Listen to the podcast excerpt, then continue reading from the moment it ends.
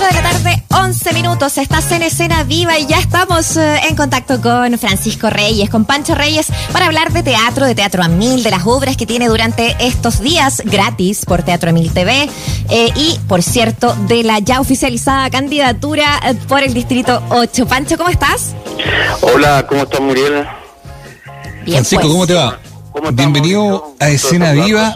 Oye, bueno, me acuerdo que la última vez que conversamos acá en el programa, tú estabas con la duda, estabas con inquietud, pero con la duda de si lanzarte o no a convencional y lo que recuerdo te complicaba mucho era el tema de que efectivamente fuera un cupo independiente, que no se percibiera como, como un espacio reservado eh, desde un lugar tradicional, ¿no? Para poder intervenir en la discusión.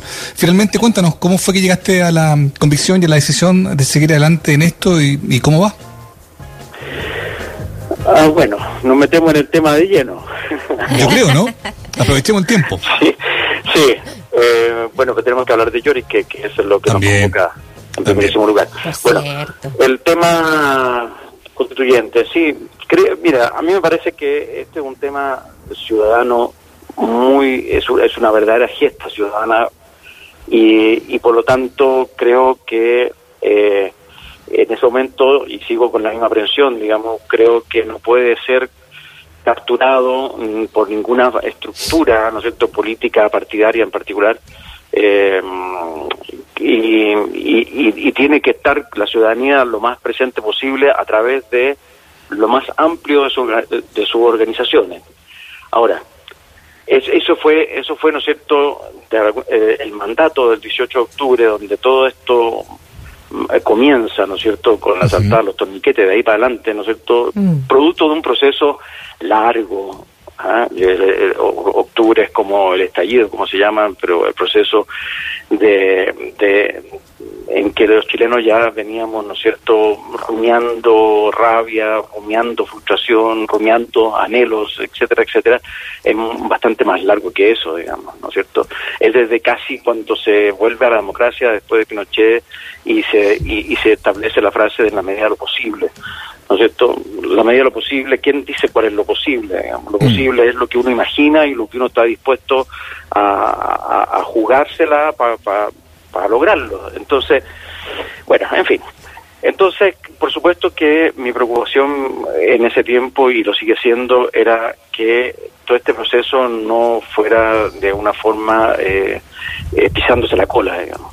Claro. Y creo que, bueno, que el acuerdo de noviembre es un acuerdo, sí, que lo valoro también, pero también eh, veo que no sé cómo se podría haber hecho de otra manera tampoco, ¿ah? pero pero que las estructuras políticas empiezan a tomar el control y yo no soy un tipo como antipartido en absoluto, creo que los partidos son una institución totalmente válida dentro de la democracia, digamos, no, no, no, no, no conozco otra forma todavía de, de, de- de llevar adelante la democracia, pero pero ciertamente en nuestros partidos, ¿no es cierto?, han, han, han- han dejado muchísimo que desear, digamos Mm. en lo que tiene que ver con la representación ciudadana. Yo creo que eso es una de las grandes tareas de la nueva constitución, que es revisar, ¿no es cierto?, eh, la- cómo, cómo, cómo va a ser de ahora en adelante la participación de la ciudadanía en, lo- en la democracia, porque esta, con, estos, con este sistema representativo, ya no da abasto, no da el ancho. Oye, de Francisco, la- Y Bueno. es eh, como para entrar un poco más en el detalle, quizás para salir de este tema y luego ya ir a hablar de la obra. En, bueno, está muy claro que el mundo de la cultura va, va a ser, tío, no solo, no, sentido, no solo se ha sentido perjudicado, se ha sentido derechamente abandonado. Incluso se han alimentado teorías que a veces no son tan descabelladas, de que cuesta entender cómo se privilegian otras actividades en desmedro de la actividad cultural. Hay algunos que hasta pueden elaborar la tesis de que quizá hay una suerte de castigo a un mundo vinculado o asociado naturalmente a cierta ideología, a cierta simpatía, eh, eh, que no son necesariamente las simpatías del gobierno, ¿no? Entonces, esa agenda, esa urgencia, esa realidad, ¿es parte también de lo que tú pretendes llevar a la discusión constitucional? Sí, pero no es una cuestión tan, tan, tan sectorial. Mira, es que lo que, lo, lo que pasa es lo siguiente. Yo creo que eh, la primera pregunta que hay que responderse en esta nueva constitución o en esta nueva convención, ¿no es cierto?, es quiénes somos. Yo creo que nosotros nos desconocemos absolutamente como comunidad nacional. O sea, no sé, hemos visto, ¿no es cierto?, desafortunadas frases de ministros que no tenían ni idea que habían llegado en Santiago, etcétera. O sea, Mm. No es una cuestión solamente económica, no es una cuestión solamente eh, eh, sectorial, es una cuestión cultural. O sea, cuando yo pretendo llegar a la convención como como como una como una como se podría decir, como un agente de la cultura, no es que solamente pretenda hablar del desarrollo de las artes y del patrimonio, ¿no es cierto? No, no, no solamente eso, sino que pretendo llevar a esa discusión, a esa conversación, a esa reflexión constitucional, ¿no es cierto?, una visión cultural de, de, de, de la de la de, de, de la comunidad, de cómo se genera comunidad, de cómo se organiza una comunidad. Una comunidad no se puede organizar solamente a partir de las leyes económicas. Una comunidad tiene que organizarse a partir de las leyes humanas, o sea, de, quiénes somos, cómo somos, dónde habitamos, cómo habitamos, etcétera, etcétera. ¿Me entiendes? Ese yo creo que es el primer, primerísimo objetivo eh, que yo pondría en esa conversación y desde ahí vamos analizando todos los demás temas, ¿no es cierto? Los temas sectoriales, los mm. temas del arte, los temas de la vivienda, los temas de etcétera, etcétera, etcétera.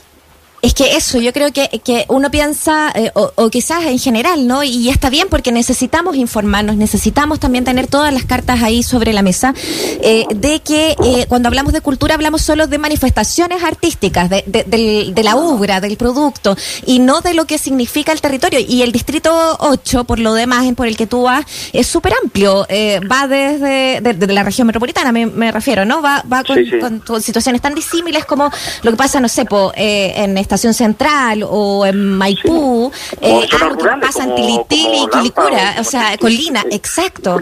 Eh, ¿Qué pasa con lo rural? ¿Qué pasa con lo los lugares más céntricos y todos lugares medios también periféricos? Entonces, ¿cómo, cómo pasa ahí también a eh, esas necesidades territoriales? esta cosa que tú pusiste en el Twitter, eh, ahí que decía la, la, la cultura a la convención. Sí, es que es por eso, a eso me refiero, no me refiero a que la tele a la convención o el teatro a la convención o, el cine a la convención. ¿ah? O sea, también, ¿me entiendes? Porque también hay mucho que hablar sobre eso, cada uno de sus temas, ¿no es cierto? Y de alguna forma, bueno, en fin, no nos vamos a meter en eso ahora, pero está todo lo que tiene que ver con la programación infantil en la televisión, etcétera, que son temas que de alguna forma la, la Constitución tiene que abordarlos como una forma de construir comunidad. Si la Constitución no, no, es, eh, ¿no es cierto?, solucionar el, tema específico de la vivienda, es cómo nos enfrentamos al tema de la vivienda todos. Y yo creo que es fundamental, primero que nada, para eso, saber quiénes somos, ¿me entiendes? Y, y, y, darnos un espacio legal y un espacio eh, vital, eh, como se llama, medioambiental, y un espacio humano, cultural, eh, en este territorio. ¿Me entiendes? Ese, ese es como el input de la campaña. Y, mm. y bueno, en fin, estamos empezando, esta cuestión es un mar enorme. Eh, yo, pero eh, los territorios, ¿no es cierto?, de, del distrito los he visitado solamente haciendo teatro y en relación y en esa relación con la comunidad. Eh, por lo tanto, ahora eh, tenemos que hablar de estos otros temas. ¿No es cierto? Sí, de hecho. Y, para eso yo lo que estoy haciendo en términos de campaña es ligándome a las organizaciones de base, a las organizaciones culturales de base, a los colegios artísticos, eh, eh, tratando de, generar esos vínculos, esos contactos para tener esos diálogos y si llego a, la convención tener eh, toda esa fortaleza, ¿no es cierto?, a mi haber. Quiero ser simplemente aparte de lo que yo puedo aportar desde mí mismo, un, puente, una, una voz, ¿no es cierto?, de, de, mucha gente que, que, que, que, bueno, hasta ahora no la ha tenido, evidentemente. Tal cual. Estamos hablando con Francisco Reyes, como ustedes bien saben, un actor eh, chileno muy conocido que también eh, se ha involucrado, ¿no? Y ha querido involucrarse directamente en el tema de, la, de la discusión constitucional, postulando precisamente como convencional, candidato constituyente, ¿no? Por el distrito 8. Sin embargo, el hombre es actor, no ha dejado de serlo, no va a dejar de hacerlo. Y tenemos que hablar también de lo que va a pasar hoy día y mañana, ¿cierto, Francisco? Teatro Mil.tv, la obra Yorick, la historia de Hamlet. Cuéntenos, por favor, em, sobre esta pieza dame solamente un segundo antes de meternos ahí, porque ya que me metiste en el tema constitucional, ah, no, tengo que saber cerrarlo. Tengo que saber, y, te apasiona, se nota. Cerrarlo. Pero mira, es una cosa muy simple. La gente no tiene que tener prejuicios ni temer, por lo menos en, en mi persona, ¿no es cierto? El hecho de que yo sea un mundo del actor, la gente se asusta y dice, pero ¿cómo si los actores no tienen ni idea de constitución, qué sé yo? La, la, la, convención, la discusión convencional es una discusión de principios, de una discusión de visión de mundo, una discusión de cómo, en principio, ¿no es cierto?, de, cómo nosotros logramos, ¿no es cierto?, eh, llegar a acuerdos para convivir de la forma más armónica posible para poder llegar a estándares de felicidad en la vida, que es lo único que importa. Entonces, esa conversación es muy importante que la hagamos personas que venimos de muy distintos ámbitos, porque uno de los grandes errores del modelo actual, ¿no es cierto?, es que el, eh, todo este modelo se ve desde la economía y punto. Y de la economía hemos llegado al abuso, hemos llegado a la frustración y hemos llegado a una especie de desarrollo económico que sí, que no está mal, pero, pero, pero, que está pésimamente repartido también. Entonces, eh, hay bueno, mucha gente que es infeliz en este sistema. Por lo tanto, no hay que asustarse en ese sentido. Yo voy como compañero de lista, por ejemplo, tengo a, a Verónica Andurraga, que es una eh, eh, que es una experta constitucionalista que también va. Yo estoy tratando de empaparla a ella, ¿no es cierto?, de todos los temas culturales y ella de también empaparme a mí de temas más leguleyos. Pero finalmente, porque finalmente van a ser los abogados los que escriban la Constitución, ¿no es cierto?, los que pongan la letra, van a ser abogados y no actores. ¿Ah? pero esos abogados tienen que estar tremendamente también traspasados por otras temáticas que no sean las netamente leguleyas o las netamente económicas. Entonces, que la gente no tenga miedo en ese sentido ni aprensiones. Obviamente la gente que llegue tiene, que ser, tiene que ser gente que tenga eh, algún, no sé, alguna, alguna idea o algunos conceptos o alguna experiencia de vida, pero pero que no, no se asusten de que no sean gente de la escuela de derecho, digamos, ¿me entiendes? Claro, no y, lo pensaba también porque en el fondo es cómo nos informamos, porque claro, cuando la cuando desde una prensa más tradicional se dice eh, los famosos a las candidaturas, eh, como, como que pusieran como ya un sesgo de algo, ¿no? Eh, ¿Te pasó eso también, Pancho? ¿Hay algo ahí en torno a lo que se reconoce entre esta cosa como entre comillas de la fama? para poner no sé, porque siento que, efectivamente hay una cosa ahí de, de, saber comprender el abanico de realidades que necesitamos tener en, en la convención. Sí, y también hay gente conocida y gente conocida, pues también por esa, entre pues, comillas, hay famosos y famosos, o sea, no, bueno, en fin, ahí la gente tendrá que dilucidar y, y preocuparse un poco y averiguar un poco, informarse un poco de quiénes son las personas, pero, pero yo, claro, yo tengo, yo, o sea, eh, yo soy actor.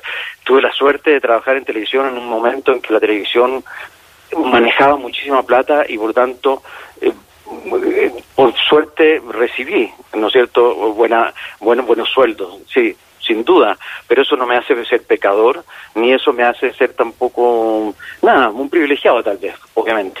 Pero, pero eso es todo, eso es todo, ¿me entiende? No, no dejo de ser ciudadano por eso, no dejo de tener opinión por eso, no dejo de tener eh, convicción sobre, sobre ciertos temas y, y, y, tampoco dejo de tener interés por participar en algo, un proceso tan potente y necesario como el que estamos viviendo, digamos.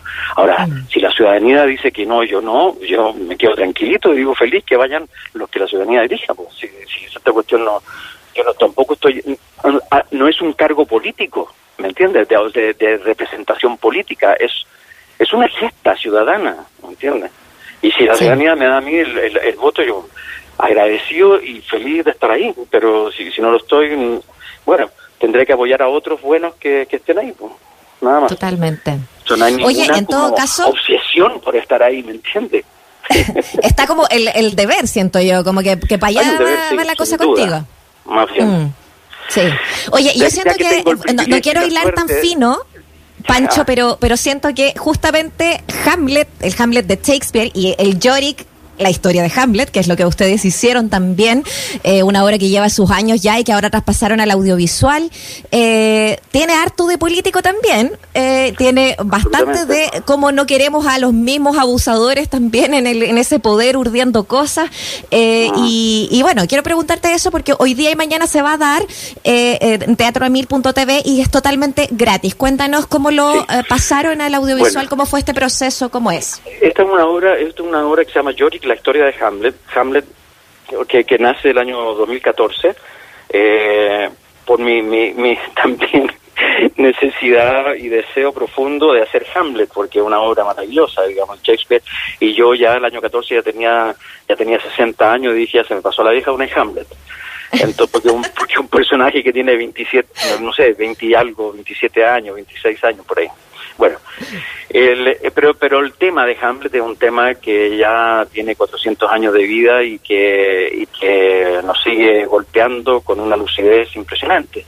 Entonces agarré a un hijo, mi hijo mayor, Simón, que es... Eh, que, que, que, es filósofo, pero que tenía un, un, gran conocimiento de Shakespeare, que había hecho una escuela de teatro en Alemania, en fin, que había tenido, eh, bueno, tenía ese bagaje, y le dije, y nos juntamos y le dije, mira, quiero hacer Hamlet, no sé cómo hacerlo, pero veamos cómo. Y empezamos a trabajar, pues, y empezamos a trabajar en una posible adaptación hasta que se nos aparece Yorick, que es el personaje icónico de la calavera, el centro que Hamlet tiene en la mano siempre en, la, en, los retratos. Bueno, y ese es el bufón de la corte cuando Hamlet era un niño, o sea, es un personaje que no tiene corporalidad, porque solamente la calavera, por lo tanto uno podía hacer lo que quisiera con él. Y hay una escena en el Hamlet muy linda en que Hamlet le dedica unas palabras de recuerdo al, al bufón.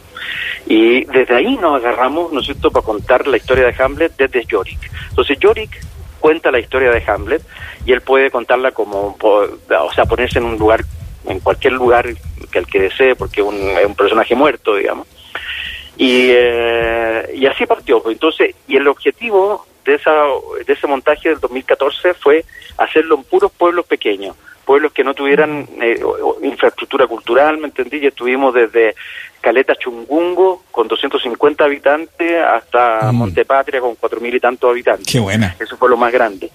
Entonces, bueno, y en esa y en ese montaje yo con la corporalidad, que si yo me iba metiendo en uno y otro personaje. Después vino la pandemia, vino este desastre de la cuarentena, Así En, que, en que se cerraron las salas de teatro, en que la, los programas, las producciones de televisión se terminaron, en que el cine se postergó entero, y uno dijo, ¿y ahora qué? Pues bueno, ¿qué, ¿para dónde vamos? ¿Qué hacemos? ¿Cachai? ¿Cómo, ¿Cómo seguimos contando nuestra historia? ¿Cómo seguimos trabajando? Y a mí se me ocurrió tomar este texto y intentar hacer un trabajo en, eh, a través de las plataformas de internet. Entonces agarré mi celular, empecé a grabarme algunos textos, qué sé yo, qué sé yo. Y bueno, y en la primera versión estaba Simón, mi hijo mayor, en la dramaturgia y en la dirección, y estaba Rocío, que es otra hija, que es cantante lírica, que eh, evocaba el personaje de Ofelia, pero cantaba dos canciones ¿no? durante la obra. Bueno, vino la pandemia, agarré este texto, empecé a trabajar con mi celular en un metro cuadrado, empezó ahí, de ahí entró una hija que, que me dijo, ¿por qué no trabajáis con una camarita un poco mejor? Y que es audiovisualista, y esta hija entonces me empezó a grabar y se involucró, porque ya empezó a grabar y a dirigir y qué sé yo, qué sé yo, y como estaba en este metro cuadrado frente a una pantallita, a una camarita de, televisión eh, del, computador o del celular, eh, para poder expresar a los otros personajes no tenía espacio corporal, entonces le pedí ayuda a otro hijo que vive conmigo acá, que es artista visual y que hace unas marionetas preciosas en plasticina, y él y le dije, hazme un Hamlet. Y de repente llegó con un Hamlet increíble, y ahí me empezó a hacer otro otro personaje, y, ya, y con esto armé el cuento del Yorick, la historia de Hamlet en su versión video. O sea, Entonces, y con todos los hijos es un emprendimiento, es un emprendimiento familiar, básicamente. Completamente, pero ¿Ah? por, por, por, por, azar, ¿me entendí? Como por, por, por orgánica, por amor, por, por, por, relaciones. Ahora, ahora en pandemia tuvimos que echar mano también a los teníamos un poco la piscina, un clavo por ahí, una botella por allá, ¿me entiendes? Lo que hacía el torno. Y se, hizo, esta, esta, obra que, que, ha tenido súper buena acogida y que la, la, damos hoy día, ¿no sé, a las 21 horas por eh, teatromil.tv y mañana también, gratis, hay que inscribirse ahí en la página teatromil.tv para poder verla y mañana también tendremos conversatorio después de la función con la gente. Excelente. Que también, ah, que también es un, súper lindo espacio. Y la obra, y la obra realmente resultó muy, muy atractiva, o sea fue una experiencia para mí totalmente nueva, pero de verdad logramos, esto se, lo reafirmo porque pues, son los comentarios que recibió de, de la gente y de colegas también, eh, logramos eh, una comunicación con el espectador muy difícil de lograr a través de, una plataforma como el Zoom, por ejemplo. Claro. Los resultados entonces, ¿cierto, Muriel? Eh, los vamos a ver eh, hoy día y mañana a través de la plataforma teatromil.tv, gratis, como bien remarcaba la Muriel. Francisco, te queremos agradecer la conversación, hablamos de, todo lo que queríamos hablar contigo, política también. de esta con la lengua seca.